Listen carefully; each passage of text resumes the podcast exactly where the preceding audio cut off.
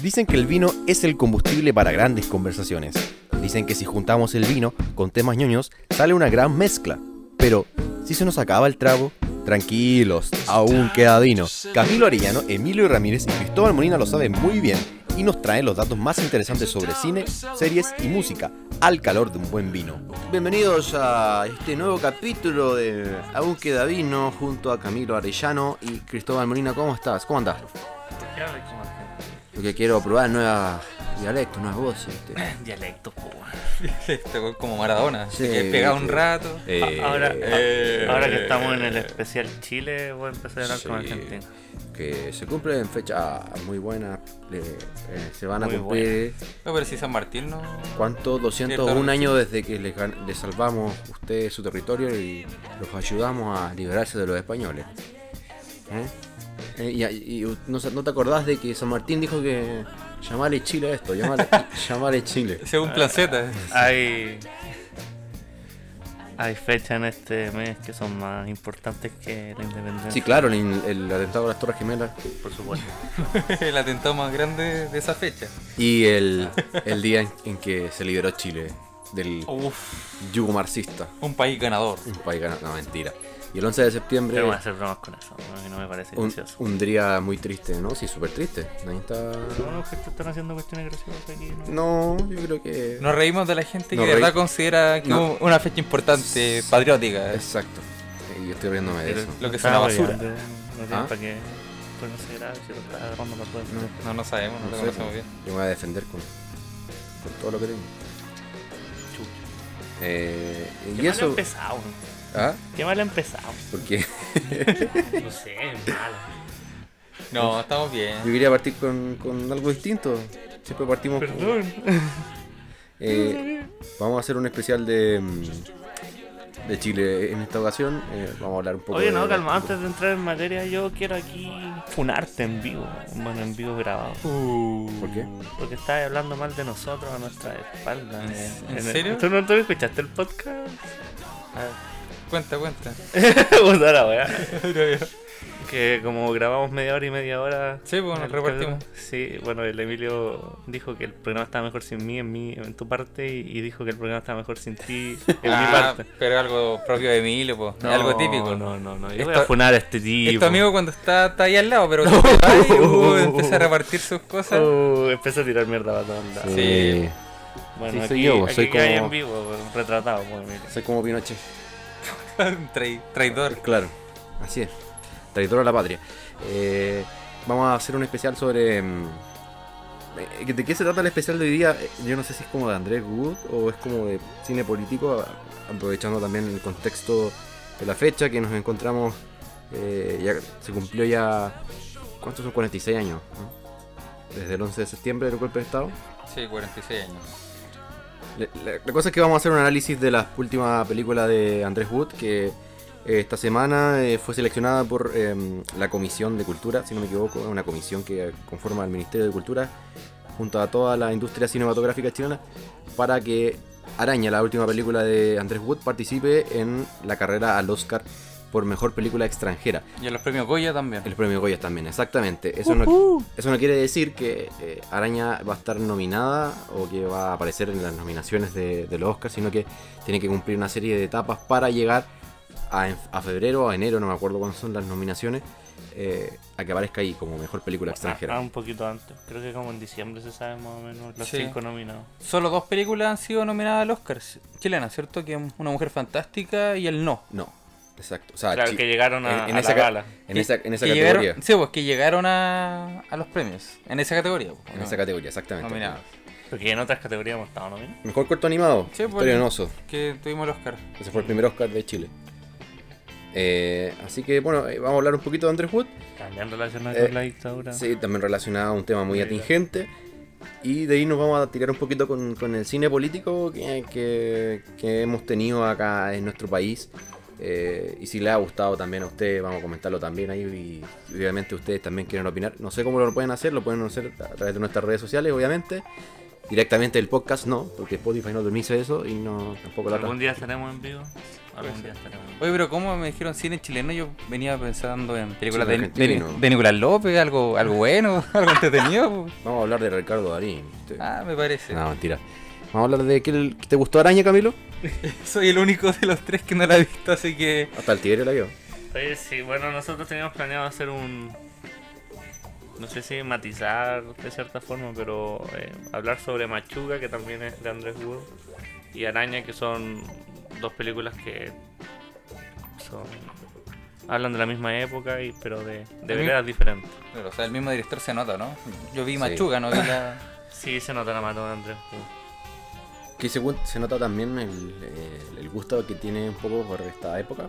Siempre, siempre hay un guiño, algo que, que deja ver él en, en sus películas. Bueno, en estas dos en realidad. No sé si en, lo- en las otras que ha hecho, Historias de Fútbol y Violeta se fue a los cielos. Ah, son buenas historias de fútbol. Pero cuénteme un poquito, yo que no la vi, ¿de qué se trata Araña? Para el, para el que está escuchando. Es un juego entre el pasado y el presente de tres mili- ex militantes del movimiento eh, ultraderechista Patria Libertad. Eh, eh, cuenta la historia un poco de ellos tres porque conformaron un triángulo amoroso que en- con el paso del tiempo había quedado ahí. Eh, había una pareja estable que era. No, no me acuerdo el nombre de la niña. Eh, bueno, tenéis que estar preparado para esto, ¿no? La niña facha. La niña facha, inter- interpretada por María Valverde en su juventud y después por Mercedes Morán en su adultez, em, conforma eh, eh, la mujer del Triángulo Amoroso junto a em, Gerardo Ramírez, que es el personaje principal de esta, pe- de esta película, que es interpretado por Pedro Fontaine en su juventud, que, por si ustedes no lo saben, es hijo, si no me equivoco, del ministro eh, Juan Andrés Fontaine. Mm, Y en su adultez por Marcelo Alonso. Y el otro es em, Felipe Armas, el que interpreta a la otra persona. Pero un triángulo amoroso, ella tiene relación con los dos. Ella tiene relación entre con ellos. Estaba casada con uno de ellos. Con el Es una dinámica bien extraña, en verdad, entre los tres. Sí, es bien extraño. Con Justo, si no me equivoco. el- Yo digo, eh, es una dinámica bien extraña y me equivoqué ya. Justo creo que el nombre. Em, y bueno, eh, eh, se enamora de Gerardo Ramírez, que ingresa después al papel de la libertad. Tienen una relación, termina amando a, a este tipo. Y, pero no pueden estar juntos por X motivo, no puedo contarles tampoco. Pero el tema es que hace un juego entre el presente y el pasado, porque después se vuelven a reencontrar en situaciones totalmente distintas. Ella eh, sigue casada con su pareja original de los años 70 y Gerardo Ramírez eh, está preso, es, incluso está a punto de ser declarado loco por un montón. Bueno, de hecho, declarado loco, pues sí, sí, finalmente. Ahí se ve, no, no sé si contar derecha. Ah, vamos a contarla. No me la ya. Ah, verdad, tú no la viste. No, pero, Ale.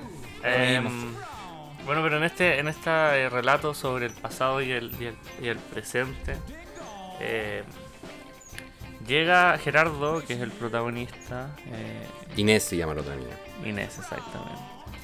Llega como fantasma a revolver un poco la vida de Inés y el, el tipo cuico que Emilio va a buscar ahí el nombre. Em, porque devuelve los fantasmas. Hoy día ser de Patria y Libertad o haber sido de Patria y Libertad claramente no es un, un premio, no es No. algo que la gente se siente muy orgullosa. Como haber estado en el partido nazi en su momento. Cosa. Exactamente. Entonces, O eh, sea, hay gente que yo creo que está orgullosa aún. Sí, pues. sí, pero públicamente al Pero- menos no, no puede hacerlo. No. como que alguien empezara a hacer alegoría de, de la dictadura o del 11 de septiembre. Aquí, que, han, que han sepultado el tiro. pero, pero claro, entonces eh, un poco lo que hace Andrés Wood en Machuca y acá, yo creo que una de las similitudes es cómo relata eh, lo importante que es eh, la procedencia social de, de los personajes y cuál es el rumbo que van tomando en su vida finalmente, cómo, cómo llegan a, a las posiciones en las que están ahora. Porque ellos son de clase alta, me imagino, ¿no? Claro, Inés y el otro tipo, que no recordamos su nombre, el, el tipo cuico, son de, de- son, son cuicos, son, son de plata. y- Pirulos. claro, desde siempre, pues, desde, desde que eran de Patria y Libertad eran tipos de plata. Ya. Y Gerardo no, Gerardo es un ex militar que eh, fue dado de baja y está como... Es muy impulsivo. Claro. Y está dando vueltas por ahí nomás por, por la vida. Y él, como que lo, lo reclutan a Padre Libertad, pero él siendo pobre. Es muy llamativo. el- si hacemos la similitud, sería como el, el, el rucio de Machuca con, con Machuca, con Pedro Machuca. Pero los dos bien de derecha. Bien Claro. fascistas. Claro, claro, ahí la diferencia es que son niños y el juego político es, es- es más abstracto, Claro, es más inocente su forma de Claramente. pensar. claramente. Es justo, de hecho. Mm, estaba bien yo. No me había equivocado, se llama justo el otro personaje. Eh, pero es bien llamativo el, el ejercicio. pero, claro, como tú decías, eh, Gerardo no es un personaje que sea como. Es como el facho pobre. Eh, No sé si quiere decirlo porque. Sí, el, facho pobre, es, es como esa figura. Milico Ahora, facho pobre. Es bien llamativo el ejercicio que hace. mm, El ejercicio que hace Andrés Wood, porque eh, recurre no ya desde una visión crítica sobre esta época, y, eh, como lo hizo Machuca, así como un poco de. O sea, yo creo que el- la crítica está igual ahí. eh, está la crítica, pero lo hace desde otra mirada. o sea, Claro, o sea, lo hace se- desde se- otra lente. se, mu- se mete directamente en lo que es patria libertad. No, no, no estoy diciendo con esto que el, el- a, trastienda el director trate de apoyar en la, la moral de patria y libertad. No, de hecho yo creo que si uno pensara que la, la, la película es una especie de alegoría a No lo Patria es. y libertad, eh, eh, sería un error gravísimo. Efectivamente no lo es, pero claro, tiene que meterse un poco en, en- en cómo era su, compos- su composición, cómo pensaban ellos, y para hacerlo un poco más real, más, más verosímil, obviamente, la historia. Eh, pero bien- es bien interesante el juego porque eh, trata de contextualizar, te muestra algunos hechos que ocurrieron, de ver- verdaderamente fueron hechos reales que ocurrieron en los años 70, los mezcla un poquito con esta ficción. Y eh, como te decía al principio hace un juego entre el, el pasado y el presente, pero también eh, hay mucho análisis ahí y como tú decías también hay una crítica súper fuerte a lo que es también el nacionalismo y todo lo que conlleva eh, ese tipo de prácticas extremistas de pensamiento, eh, nacionalismo, la xenofobia, porque te lleva también al presente y te hace pensar que tampoco hemos cambiado mucho como chilenos, sobre todo con los temas eh, actuales. O sea, Chile ha cambiado mucho desde el 70, en la forma de pensar quizás, en la forma de cómo, no sé, nos desarrollamos, somos un país neoliberal de partida, muy distinto del socialismo que quizás quedó en la primera parte de los 70. Eh, ha cambiado demasiado, eh, ha- también han llegado muchas personas eh, inmigrantes a vivir este país, a también a, a generar eh, nuevas convergencias en- de, cómo eh, también hacemos este país. De hecho, eso mismo ha gatillado un poco el, la- el resurgimiento del sen- eh, sentimiento nacionalista de algunas personas. Exacto. Y eso es lo que también eh, me hace pensar a mí, me, me hizo reflexionar un poco la película de que como que a estas alturas de la vida aún siguen como habiendo esos estigmas del pasado. Que uno puede pensar, hemos cambiado demasiado, pero realmente no hemos cambiado mucho. Y ahí eh, esta película, en un, en- en un sentido, retrata ese, ese elemento. No sé si quieres aportar algo más. Eh, sí, o sea, eh, No sé cómo puedo decirlo eh, de manera más profunda tampoco, porque no quiero ser, es- no quiero sí, no hay que hacer el, el gran spoiler. Yo creo que en esta película se muestra un poquito redondando la idea que decía, de, de los caminos que, que se abren o que empiezan a tomar las personas respecto a su posición social. Em, y, y cómo finalmente Patria Libertad era un grupo que fingía ser nacionalista. No sé si voy a spoilear mucho con esto, pero pero que finalmente fue un grupo que se articuló para, Desarmar. para desarmar el gobierno de Allende y que una vez hecho el golpe se disolvió. Pero es que siempre ha sido el nacionalismo chileno como muy amarillo. No, por eso, pero yo creo que Hasta eh, el día de hoy. eh, es importante y, y- y retomando un poco tu idea, pues hoy día yo creo que se usa el nacionalismo también con esa misma eh, idea, ¿no? De desarticular un gobierno, Pero, pero desarticulando ideas y ideologías un poco de, de izquierda y por otro lado eh, usándolo para la conveniencia. Porque, o sea, lo que ha pasado hoy día con los venezolanos es que el gobierno eh, toma a Venezuela eh, como, como caricaturizando lo que puede pasar si llegara a salir alguien eh, eh, de izquierda hoy día en este país que se va a transformar en Chilezuela. Ese, ese discurso siempre se dijo. Me acuerdo de- del no, sorry, cuando decían que si votaban por el no, iban a volver las, las colas, las filas de, del gobierno Allende. Claro, mismo en esa ahora. misma eh, como política del terror. Eh, y después no después salen con el nacional que restringamos la entonces no hay un O lo mismo una real concordancia no Y es con una serie de temas más, el, el desempleo, que dicen que, claro, es culpa de los inmigrantes, está lleno de, Claro. venezolanos, de haitianos. entonces Es yo que- creo que hay que tener cuidado también cuando se cuando se ve estos elementos porque finalmente tenemos a Gerardo que sí se compró todo el rollo nacionalista y generamos esos núcleos pues, validamos a esas personas Claro. ¿Cachai? Cuando, cuando usamos esto para desarticular, para.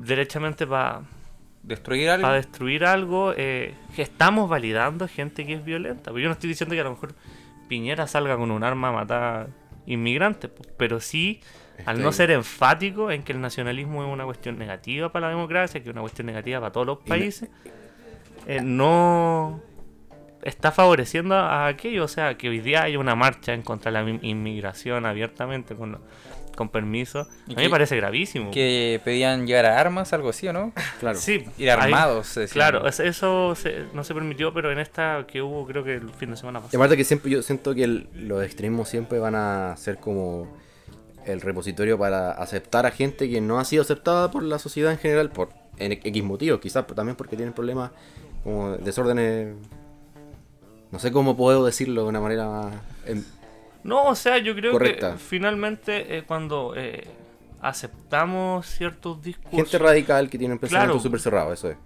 y, y- y finalmente eh, tienen la capacidad de actuar conforme a ese pensamiento. Sí. Porque no es lo mismo. Ahí se ve en la película, pues no es lo mismo los padres libertad cuicos que el padre libertad pobre. Que eso ha pasado siempre, por ejemplo, cuando se habla de facho pobre, que muestran a la gente de derecha y hay dos tipos. El buen que tiene plata y que efectivamente se beneficia con la derecha. Claramente. Y el tipo de la pola que, puta, yo conozco mucha gente que es de derecha, pero que no ha ganado nunca nada con la derecha, pero sigue votando por la derecha porque es la derecha, po. Y en el fondo lo que se ve acá de Vale Te da estatus, no sé qué, Eh, por No qué sé razón. hacen, pero Eh, es con estas relaciones también. eh, eh, eso, un poco la traición. Que, como tú decías, nunca existió. Como que divagué un poco. nunca existió eh, como el nacionalismo en sí. Tampoco fue un clan muy unido. Eh, era un objetivo nomás, lo lograron, obviamente. Pero, obviamente, la gente de clase alta. Obviamente va a seguir velando por ellos mismos Exactamente. y se van a cubrir la espalda y aquí el, el pordiosero va a... Cuídatelas O sea- tú, arréglatelas tú, no me interesa, ¿cachai? Y es lo que pasa con estos personajes también. Sí, o sea, se, algo que siempre ha pasado, que hoy en día si el buen pobre vota por la derecha, no va a sacar ningún beneficio. Si en esa época un buen pobre entraba a Patria y Libertad, tampoco le iba a ir bien en su vida, pero en cambio los otros niñitos de como con plata y no sé qué, iban a ser exitosos porque según lo que me están contando, los tipos les fue bien después en su vida, ¿no? O sea, siguieron el curso natural que iban a seguir con su Sí. familia. pues, Claro, o no sea, le afectó en su... Un hijo de Luxi no va a llegar a, a vivir a una población o algo así. Claro, pues, no- Claro. Por muy penca que sea. Eso, Pero- eso. ¿Qué les parece un poco la... Bueno, no te puedo preguntar a, ti, Camilo, pero... ¿Qué te parece la evolución que tuvo? eh? O, no, no creo que haya una comparación con Machuca porque son películas muy distintas, pero ¿qué te parece esta, esta visión de, eh, de Araña eh, desde Padre Libertad y la visión que tuvo Machuca?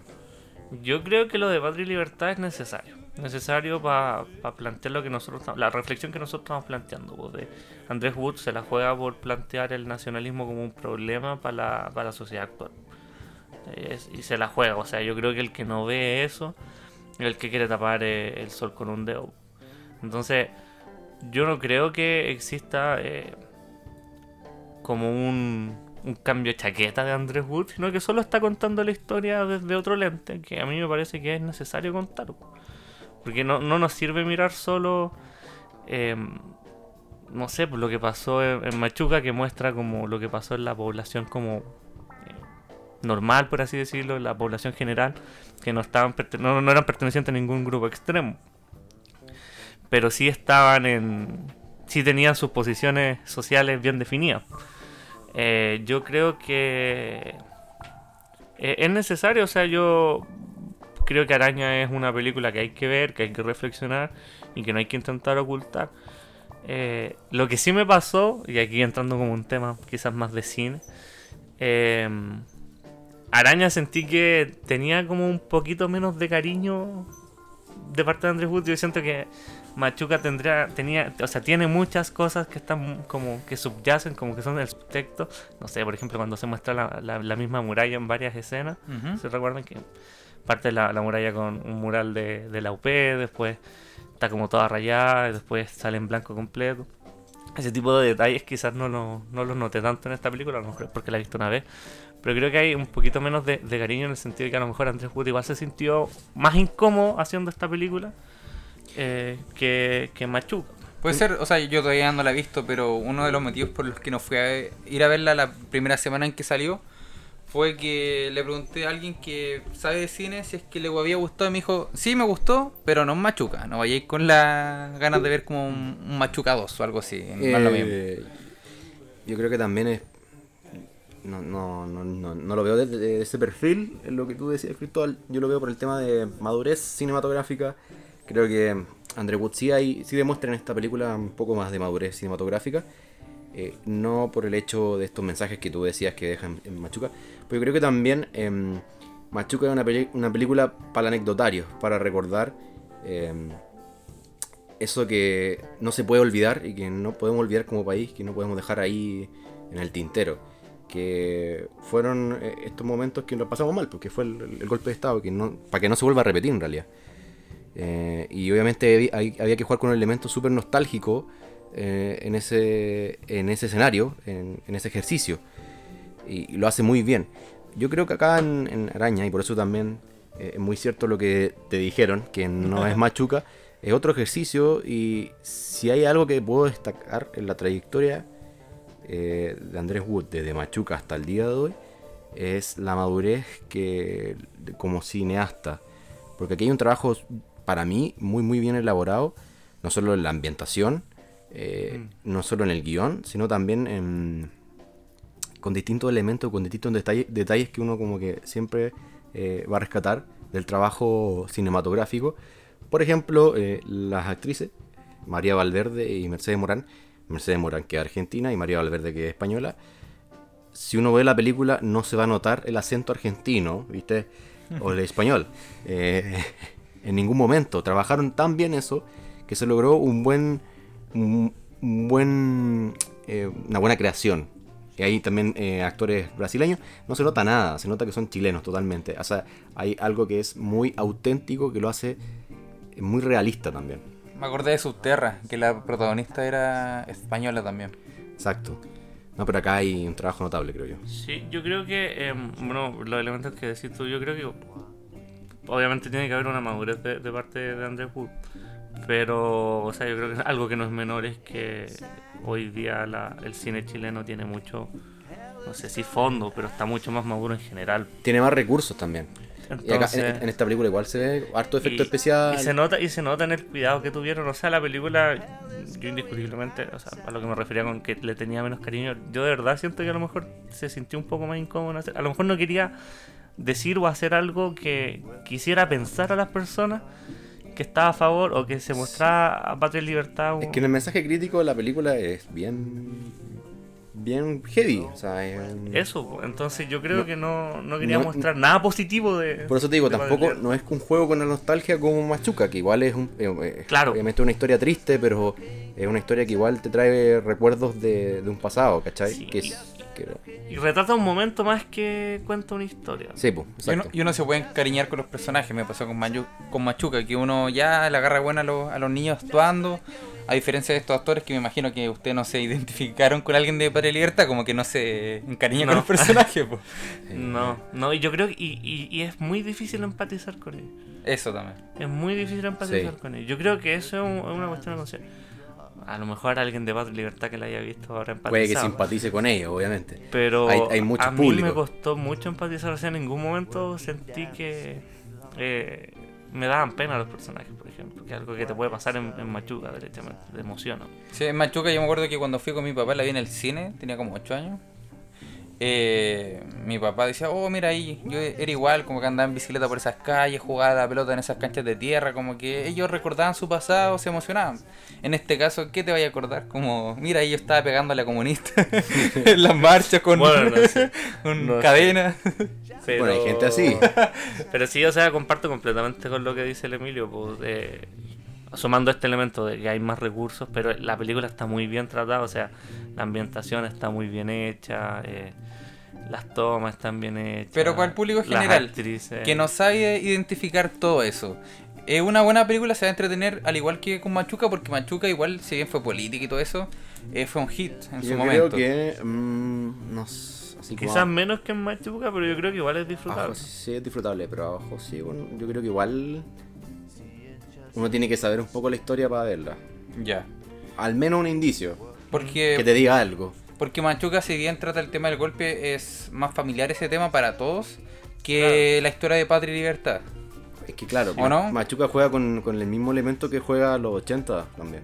Que Sí. es como ese elemento de reunión también para ver eh, algo que no. eh, la identidad también. pues, sí, También juega con ese sentido de la identidad de, de Chile, porque también es, es hacer un ejercicio hacia atrás de ver un poco El Chile de otra época, ¿o ¿no? y de lo que también eh, hemos construido como sociedad. Claro, o sea, lo que me refería es que retrata un momento en Machuca eh, y cuenta la historia, o sea, no la historia, sino que el momento de tres familias, bueno, son dos familias, pero tres formas de vivir eh, la vida o ese momento eh, muy diferente, porque es como la cuestión, la gente que no creía, eh, la gente derecha que no creía en la posibilidad de generar un- un- una sociedad socialista, eh, los cuicos progres de esa época que sí creían que está retratado en el papá de... ¿Cómo se llama el niño ruso? No me acuerdo. No, no me acuerdo tampoco. Pero bueno, el niño ruso y, y estaba la gente que pobre, y la, el- o sea, la, la- la familia de Pedro Machuca, que ahí estamos hablando de gente de verdad pobre, está- estamos hablando de gente de una toma de terreno, pues no, no es eh, la gente que anda como al 3 y al 4, y, Claro. no, pues estamos hablando de gente que... Los contrastes de, de Chile. Exactamente, de esa época. Igual De se ha mantenido, época. ¿o no? Eh, pero de forma distinta. Sí, obviamente. yo creo que hoy día en Chile eh, la pobreza es diferente. La pobreza es. O sea, hay pobres igual así como se muestran Pero si Machuca. Pero pero- hay, hay una precariedad de distinto. Sí, pues, o sea, Sí, en pero- esa época era precario, hoy en día el... Sigue siendo precario, pero de distinto perfil. Claro, o sea, Claro. el pobre se compra su tele, cree que no es pobre, pero es pobre, pues, ¿cachai? Exacto. Sí, o sea, esos son rimbombanzas de- Claro. del capitalismo y el Sí, neoliberalismo. pues ese es el tema. Ese- Pero, claro, o sea, es, es eso, pues Machuca es, yo creo que es el momento y, y Araña sí cuenta una historia de tres personajes, cómo se desarrolló su vida, porque uno no sabe después lo que pasó con Pedro Machuca. Igual nos juegan un poco con temas más documentales, no sé, como históricos. No. Yo, yo me acuerdo que vi algunos documentales de, de la historia de este grupo Oh, y, y recibieron instrucción militar, Sí, sí. incluso de, norteamericanos, Perdón, perdón, yo te, te dije que no. Sí, ahora estaba recordando, perdón. Sí, sí, igual es. de militares gringos y que le enseñan a Pero, pero es, es ficción, en el fondo es ficción, porque hace un juego un poquito con. Con hay un, hay una, una escena, esto tampoco va a revelar mucho, pero de un, que sale un documentalista alemán que viene como a conocer la realidad de Chile y los entrevista. Eh, y ahí también se juega un poquito con la historia de, de- de esos años. No creo que sea real lo, lo que sale ahí en la película. Pero sí ocurrió en Chile en los años 70 que vinieron muchos, eh, no sé, cineastas, documentalistas, gente de Estados Unidos y de Europa a ver un poco este ejercicio socialista que estaba ocurriendo en Chile, que era eh, nuevo para el mundo y donde grababan precisamente las distintas realidades. Hay un montón de documentales que ustedes pueden ver en internet también sobre eso. Hay, de hecho, de televisión francesa, de documentalistas franceses, alemanes, que vienen, entrevistan a, incluso entrevistan a Salvador Allende, entrevistan a, no sé, aristócrata- aristócratas chilenos de esa época. y distintas personas. Sí, El- la batalla de Chile de Patricio Guzmán, el, Ah. el documental que dura como no sé cuántas horas, tiene tres partes. Él en la época, en el gobierno Allende, empezó a documentar el gobierno Allende. Yo creo que uno de los mejores documentales de chilenos de, de esa época. Igual Patricio Guzmán es uno de los mejores directores de, de ese género. Uno de los más premiados. Pero, si, no, pero si no no la han visto, busquen la batalla de Chile. pero para terminar no hay, no hay un trabajo tan documentalista tan documental, es más ficción. Claro. La historia es mucho más Una- ficción. Claro. Una narrativa más Sí, ficción. Sí, pero lo que decía hoy día, yo, creo que va a ir cerrando un poco el Andrés Wood con esto de los recursos. Se nota que hay más recursos también eh, y que, que realmente se está abriendo el cine chileno demasiado. Que los estudios grandes, o al menos eh, algunos inversionistas que están poniendo sus lucas también. Y antes yo creo que siempre había siempre hubo creatividad, pero faltaba la plata. Lucas, sí. Hoy en día lo que, lo que dijo Andrés Wood cuando se conoció que iba a ser la nominada o iba a participar, participar por el Oscar y por el Goya, Araña, dijo que estamos en un momento muy muy importante para el cine porque eh, quizás por primera vez se está aprovechando todos estos elementos para eh, crear buenos recursos, buenas películas. como Un ejemplo de Araña y otras que hemos visto obviamente años anteriores. Sexo con amor. Un clásico. Sí, no, yo creo que igual, aprovechando lo que dice el Emilio, la invitación es a, a reencantarse con el cine chileno. A, A ir a verlo, ¿no? A ir a verla, sí, vayan a verla y a- apoyemos el cine chileno en el cine, pues pagando las luquitas. pues. No, no intentemos piratear lo que es nuestro. pues. Vamos y a ver si, si seguimos atrayendo a los inversionistas, si seguimos promoviendo que, que, que el cine vaya creciendo. Yo creo que material hay, creativo y, y, y de recursos humanos. Yo creo que Chile tiene muy buenos actores y actrices y, y no lo hemos sabido aprovechar. Claro, no todo es Ariel Levy. Claro, o sea, sin ir más lejos, Nada eh, es Ariel Levy. Alfredo Castro recibió un premio esta semana, la semana pasada, Festival Sí. de Venecia, sí. en el Festival de Venecia, que es un premio que es elegido por, por las compañeras actrices, por las directoras, no. Y él pidió que vuelva el fondo del Banco Estado al cine chileno, ya que ya no está. sí. Bueno, Bueno, ahí tiene, ahí tiene, hay un gran tema ahí. ahí tiene fallo pobre. Sí. Igual es penca porque ese fondo iba para las películas de Nicolás López en todo caso. Que iba para todo el, iba para el, iba para el Sebastián Badilla. iba para todo el mundo en Sí, todo caso. bueno, Eso, vamos a una pausa y ya regresamos.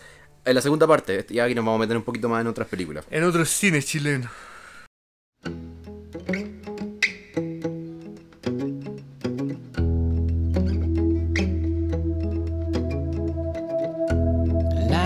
Cigarettes, loaded with regret. And I find myself a spot between space and time.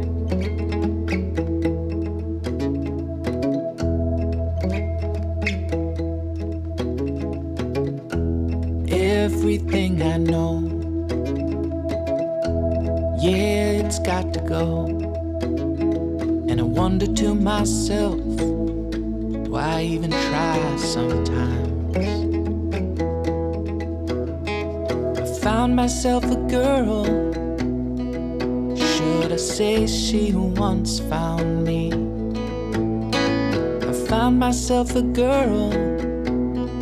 Should I say she found me?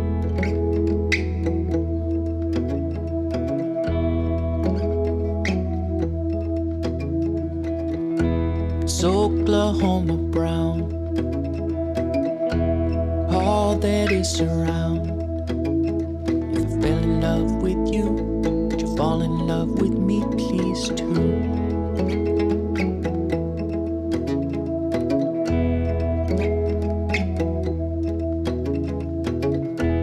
You're my piece of pie.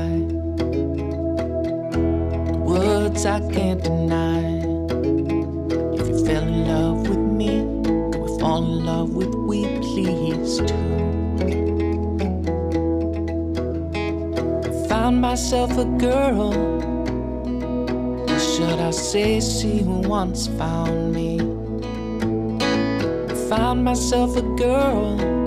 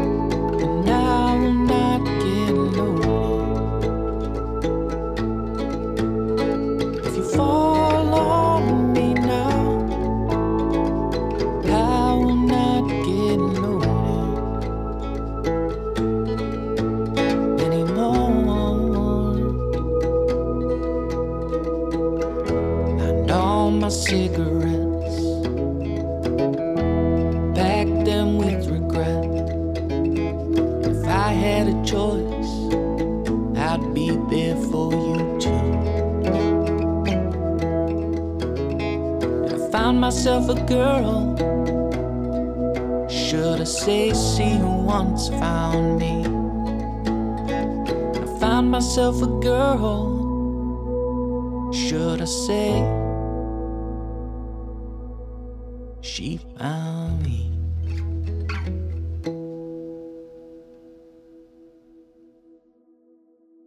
Ahora sí hemos regresado a nuestra segunda parte. Ahora vamos a hablar un poco Igual de. volviste como. Volví muy efusivo, ah, volví muy anecdótico, muy. Lúdico, como te gusta Eh, decir. Yo tenía mi libreta por acá, anoté algunos resultados que se van a dar hoy día en el futuro. Los caballos. Gana Chile el. ¿Cuándo juega? La Copa América. La Copa América del próximo año. ¿Es Copa América el próximo año? Sí, Sí, po. Estoy weyando. En verdad, en Argentina y con ¿qué otro país? Paraguay, no sé, es como compartido. Eh, no, iba a volver con más temas sobre el cine chileno, sobre el cine político. No sé si han visto otras películas que sean como. o que refieran a temas políticos. Yo creo que en los últimos 20 años, al menos las películas que yo he visto de cine político chileno, se han referido directamente al, al- a, a post-dictadura, A a la dictadura en sí. O El- gran tema del cine chileno político es la dictadura. po.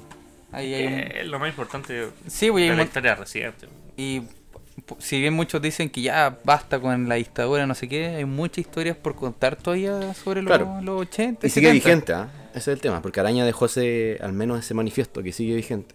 Yo creo que sigue vigente. O sea, hay elementos que no han, no han sido...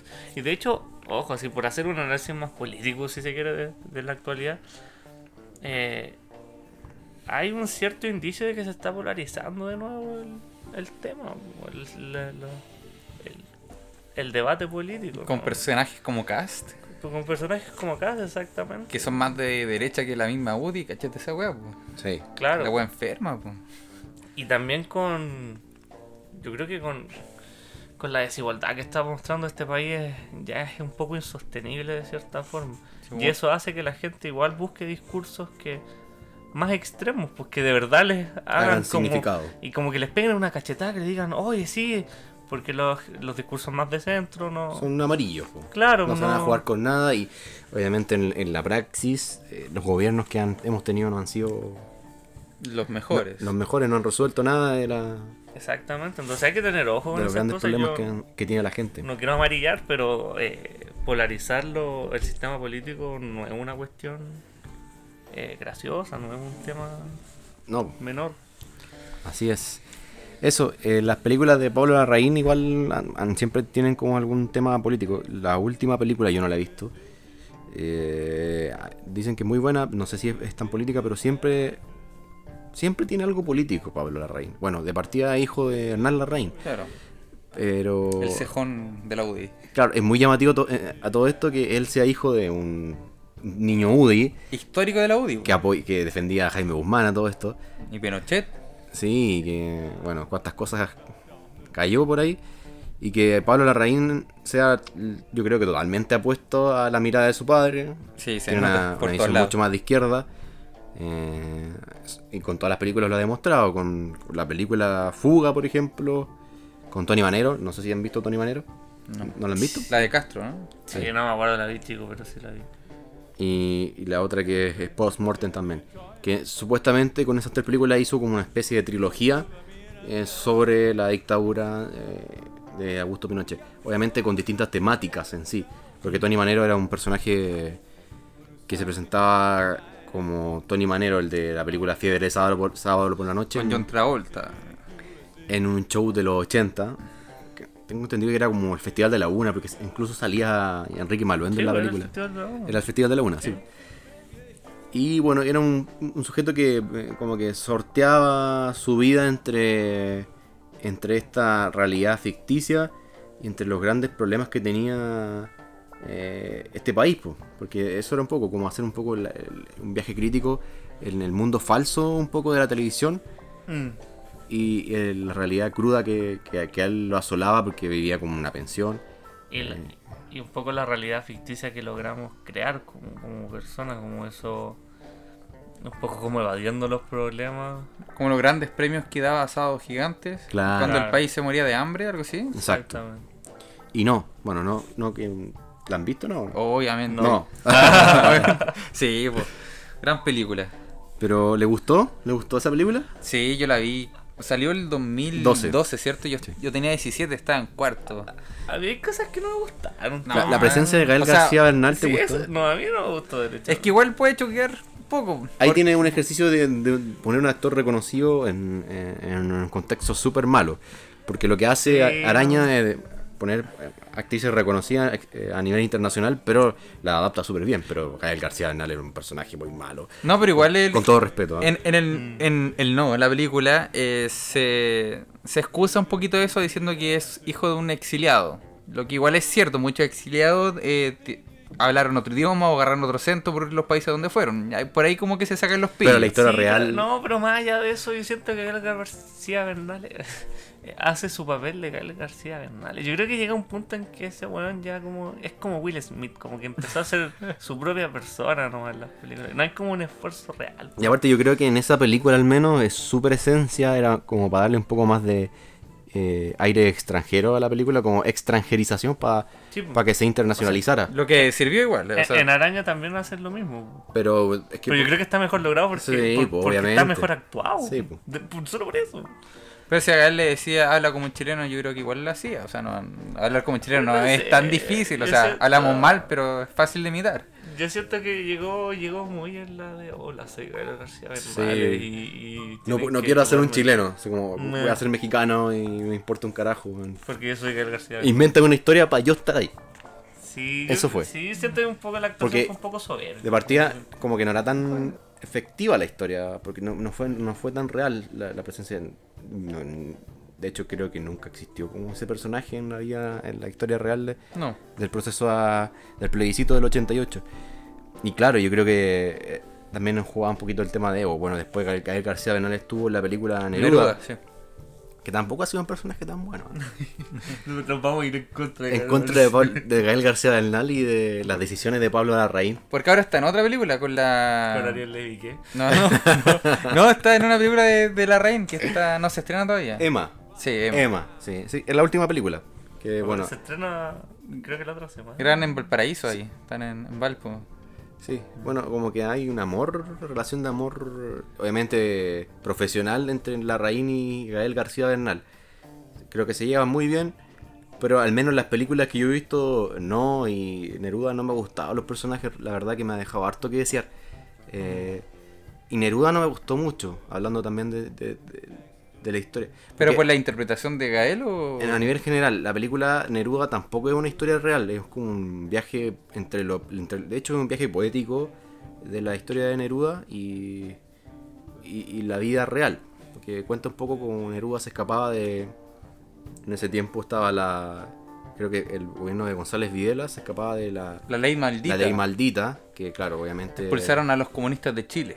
Lo expulsaron, No, lo detenían. Los detenían y los mataban. O sea, los expulsaron de Chile, pues, o sea, de, todas las formas posibles, pues, o sea, asesinándolos. Declararon O ilegal sea, sí, eso, declararon ilegal el Partido Comunista. Los mismos que votaron a favor de Videla. y- Sí, pues, porque eh, el Partido Comunista estuvo a favor, apoyó su campaña y después este, se los traicionó porque... Porque era, era miembro del Frente Popular. Exactamente. Pero, pero es, es un viaje poético que no está malo. eh, yo creo que igual es interesante el ejercicio. Pero hay algunas cosas que me quedaron ahí como un poco dando vuelta y algunas cosas que digo que no, no merecían como su... Pero en, en el caso del 2, sacando, si es que a ustedes no les gusta la interpretación, la actuación de, de Gael García, igual es una gran película porque sirve a transmitir Sí. un poquito lo que se vivía en esa época, o sea, cómo ibas a tratar esta campaña, porque era difícil promocionar la alegría cuando estaban en la dictadura, entonces era como bien raro. O sea, hay un juego muy muy interesante en lo que se hace y también sobre todo en el nivel técnico que logra la película porque se logró eh, grabar completamente con eh, cámaras de la época.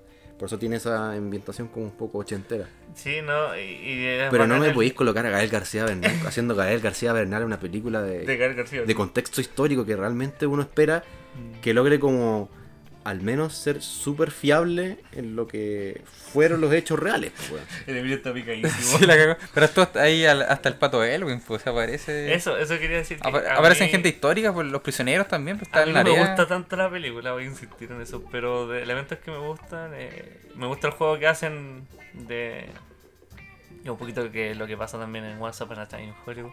Ese juego que hacen de, de- de pasar a el video real con la toma que, que hacen en la película. Por ejemplo, en la entrevista a Elwin, que se usó para la campaña del no, Aparece Patricio Bañados también. aparece Elwin eh, llegando al, al set, eh, y, pero después muestran el video de re- real, pues el que se grabó Cuando estaba en- joven. Cuando estaba joven, entonces se nota ese tipo de cosas. Pues a mí, a mí esos elementos me causaron A mí, cuando buena, buena, buena rola. Cuando incluyeron lo de la, la cueca sola, Claro. Que es un momento bien fuerte de la campaña porque fue diferente. Todo era como alegría, pero ahí mostraron de verdad lo que había hecho la historia, que había dejado viuda a todas esas mujeres y bailaban cueca sola. Es Sí, que la. A mí, a mí me molestan los publicistas, ¿no?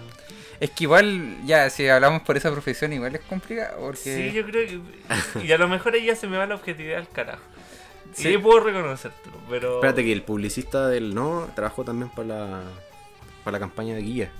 Es un detalle, un, dato ahí, dato interesante. Sí. Bueno, aquí no ganó. Forge, Forge, en la villa Forge, no me acuerdo. No, no, aquí ya está. Yo creo que eh, en su tiempo fue bueno, ahora no. Vos sigue pensando en que la alegría viene. sí, no, no. Pero No, como que no tenemos tarjeta de crédito, tenemos auto, tenemos PlayStation, ¿cómo que no? su- Superfluo, eh, amigo. Eso, em, yo quería destacar un poquito, el, el- el cine chileno también ha tenido siempre algunas raíces políticas. Eh, Antes del, del golpe de Estado, eh, el cine que se estaba haciendo en Chile era muy político, hablando de cineastas duros. Porque uno puede hablar, no sé si han visto alguna de em, Ayúdame usted compadre. No. Una película muy. El Chile imaginario, el Chile como uno, como la gente se lo imagina, así como bien patriotas, todos felices, así como que son todos ¿De bacanes. qué año es? El año Más o 68 menos. se estrenó, de hecho fue una de las películas más vistas hasta Stefan vs. Kramer, de hecho. Era la Ya. película más vista en, de- la película chilena más vista en el cine. del cine hasta que la estrenó Stefan vs. Kramer, si no me equivoco. Qué terrible. Porque hay otra de la época que era el, el Círculo Chamorro, ¿no? Sí, no, no, pero esta, esta- esta era de Germán Becker, que era partidario de C, más de derecha en todo caso. Eh, como buen DC. Eh, y era muy distinta al, al- al cine que estaba haciendo Raúl Ruiz, Miguel Litín, que era un cine mucho más mucho más crítico y también más directo sobre lo que estaba pasando en Chile con, con toda esta revolución social que el país estaba experimentando. Eh, y Elvio Soto también, que ustedes no sé si ubican a Ricardo Soto. Ujú. Bueno, Elvio Me Soto, suena. Elvio Soto era su padre, también hizo una película que acá en Chile tengo entendido que fue censurada, que se llamaba eh, Caliche Sangriento, que es del 68, y es una película eh, sobre la guerra del Pacífico, que en el fondo demostraba que no fue una victoria para Chile, que realmente fue una victoria para los ingleses. Ah, Y el gobierno de la época decidió censurar la película porque decía que no representaba obviamente los, los valores. los valores patrióticos. de Chile, efectivamente. Eso, eso es muy interesante porque Chile, y aquí me voy en la sociológica, eh, y un poco en la, en la historia, Chile ha construido su, su nacionalismo, su patriotismo bajo eventos que en verdad tienen rebojo de patriota. La guerra del Pacífico, por ejemplo, esa guerra la ganamos una por los ingleses y dos la empezamos porque los ingleses habían tenían conflicto económico. No, y lo otro, cuánta gente murió inocente y que fue arrastrada por la guerra. Como dice la historia, lo- lo- los curaban ahí, los embriagaban en el campo y se los llevaban para el norte. Se va a pelear. Como siempre en Chile, y es lo que dice Tamara Costa en la escena de, de la Junta de Padres, los que pagan el pato son los pobres en este pueblo. Porque los cuicos se pueden ir, se hacen los tontos o, o defienden su interés. Claro, porque los dueños de la salitrera en esa época no, no pelearon la guerra. No, claramente, Estaban en su oficina ahí recibiendo claramente. a los subterra ahí, puteando el... Exacto. Exacto. Esa película minero. eh, está en YouTube, eh, Caliche Sangriento. Vamos a anotarla. Es muy mala calidad en todo caso, la calidad no es tan buena y salen actores notables.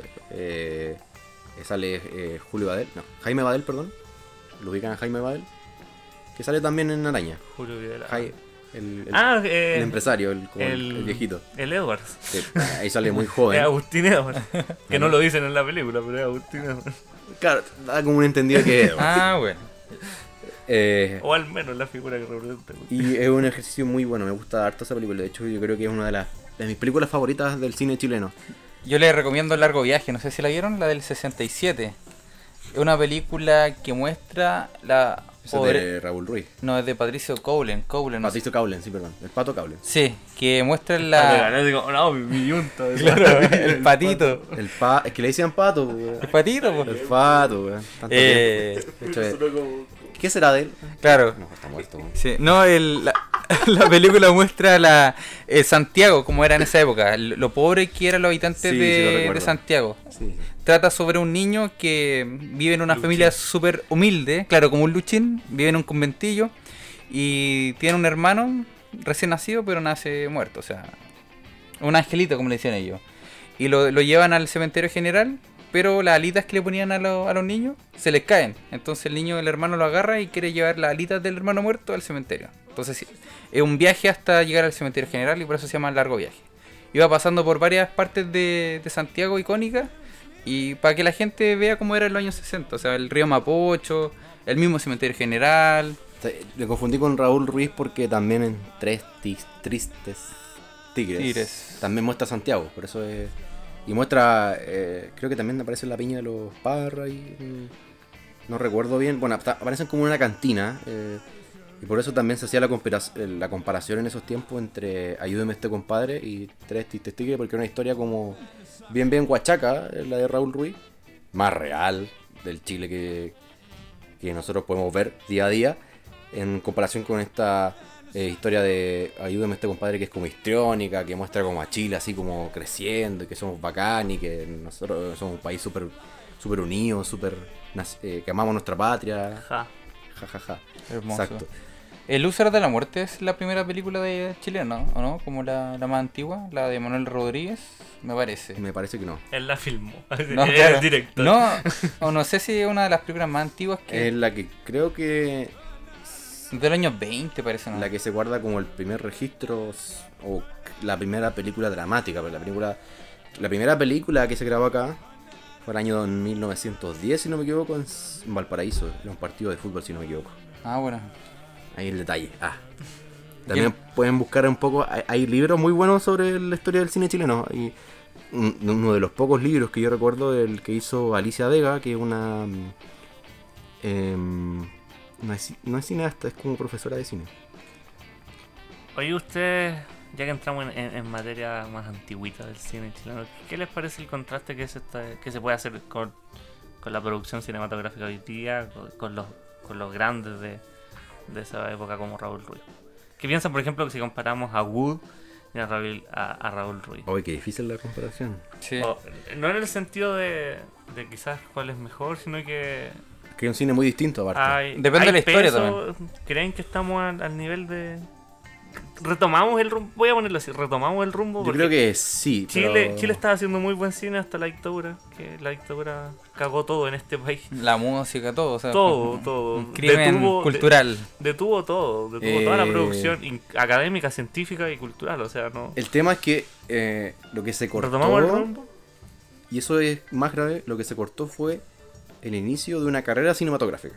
Porque durante mucho tiempo el cine chileno estaba en como eh, ahí como a- eh, como Intentando, ¿no? Descubriéndose. claro, como tratando de partir y nunca funcionaba. Se fundó Chile Films en los 40 como para generar una industria cinematográfica, no lo lograron y después mm, se empezó a generar un, un círculo de, de- ni siquiera cineastas, eran como aspirantes a cineastas en las escuelas de, de- de la Universidad de Cineastas Chile. por oficio, digamos. Claro, en las escuelas de la Católica, de la Universidad de Chile, salió Patricio Caulen por ahí, Claro.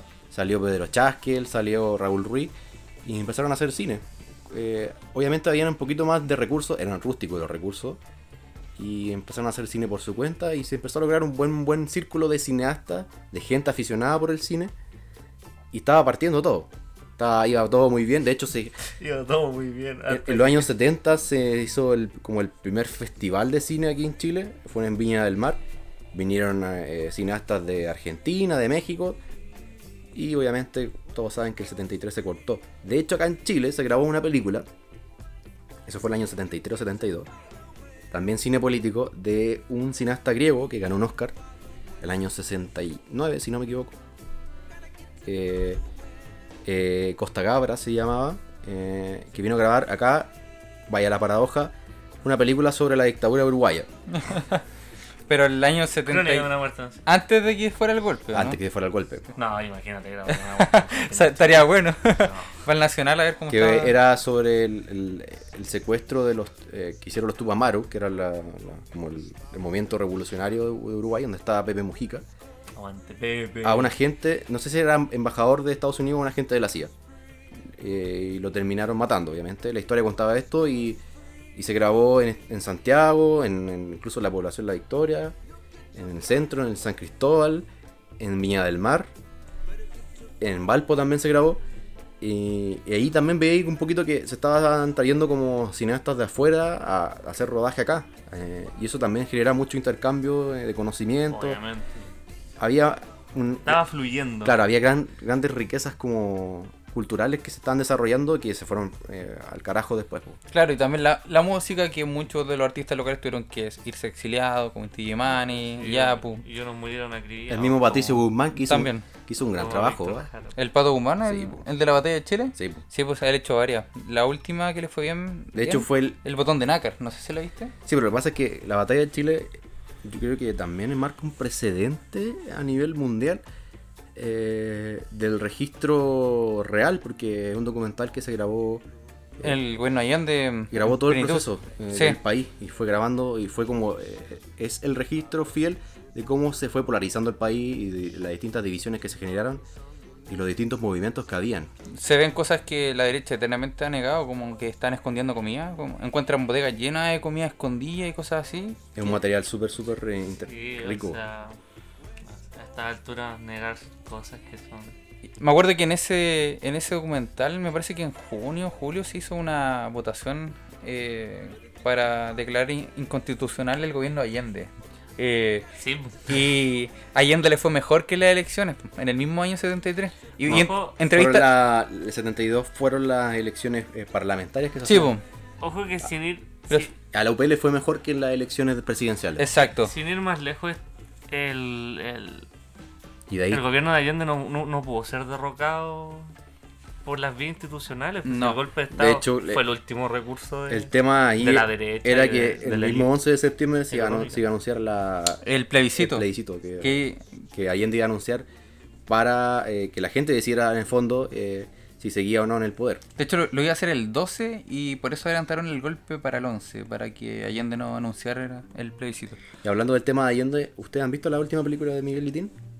No, no la he visto. Que pasó muy desapercibida, por eso lo- Cuéntanos, Emilio. No, yo tampoco la he visto. Es, es la que. Juan Herrera es... Sale Daniel Muñoz, ¿no? exactamente. Que, No la he visto. no, no, y yo pensé que iba a, tener, Herrera. iba a tener más repercusión. Nos Y vamos a ir ahora a verla y después volvemos a hacer el programa. La verdad que no, no, no le fue tan bien. Y creo que igual fue decepcionante un poco. Era una buena Ah, historia. de- veámosla. Comprometámonos a verla y, y hablamos aunque sea un No, pero me, refiero a que fue decepcionante los resultados que tuvo, porque ni siquiera hemos- la hemos visto nosotros. Y tampoco tuvo como tanta Pero aquí estamos hablando. tanto reconocimiento a nivel nacional. nacional.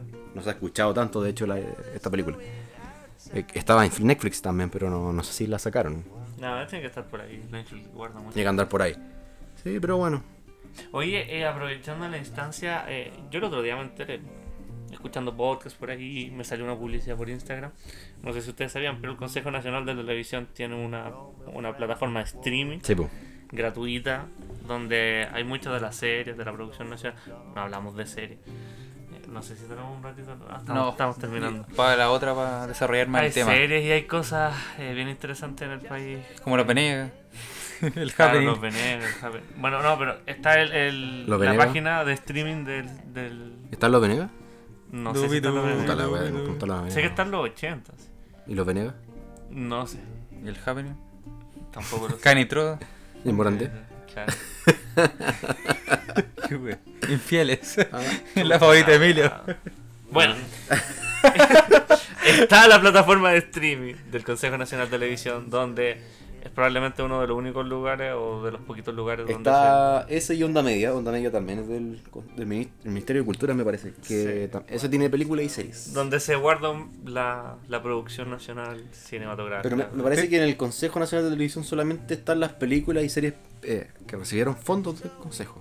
Probablemente, pero hay cositas. Pero los canales Ve- también guardan como series en su Mm, en sus eh, páginas web, de- ¿o ¿no? Deberían, pero no creo que lo hagan todo.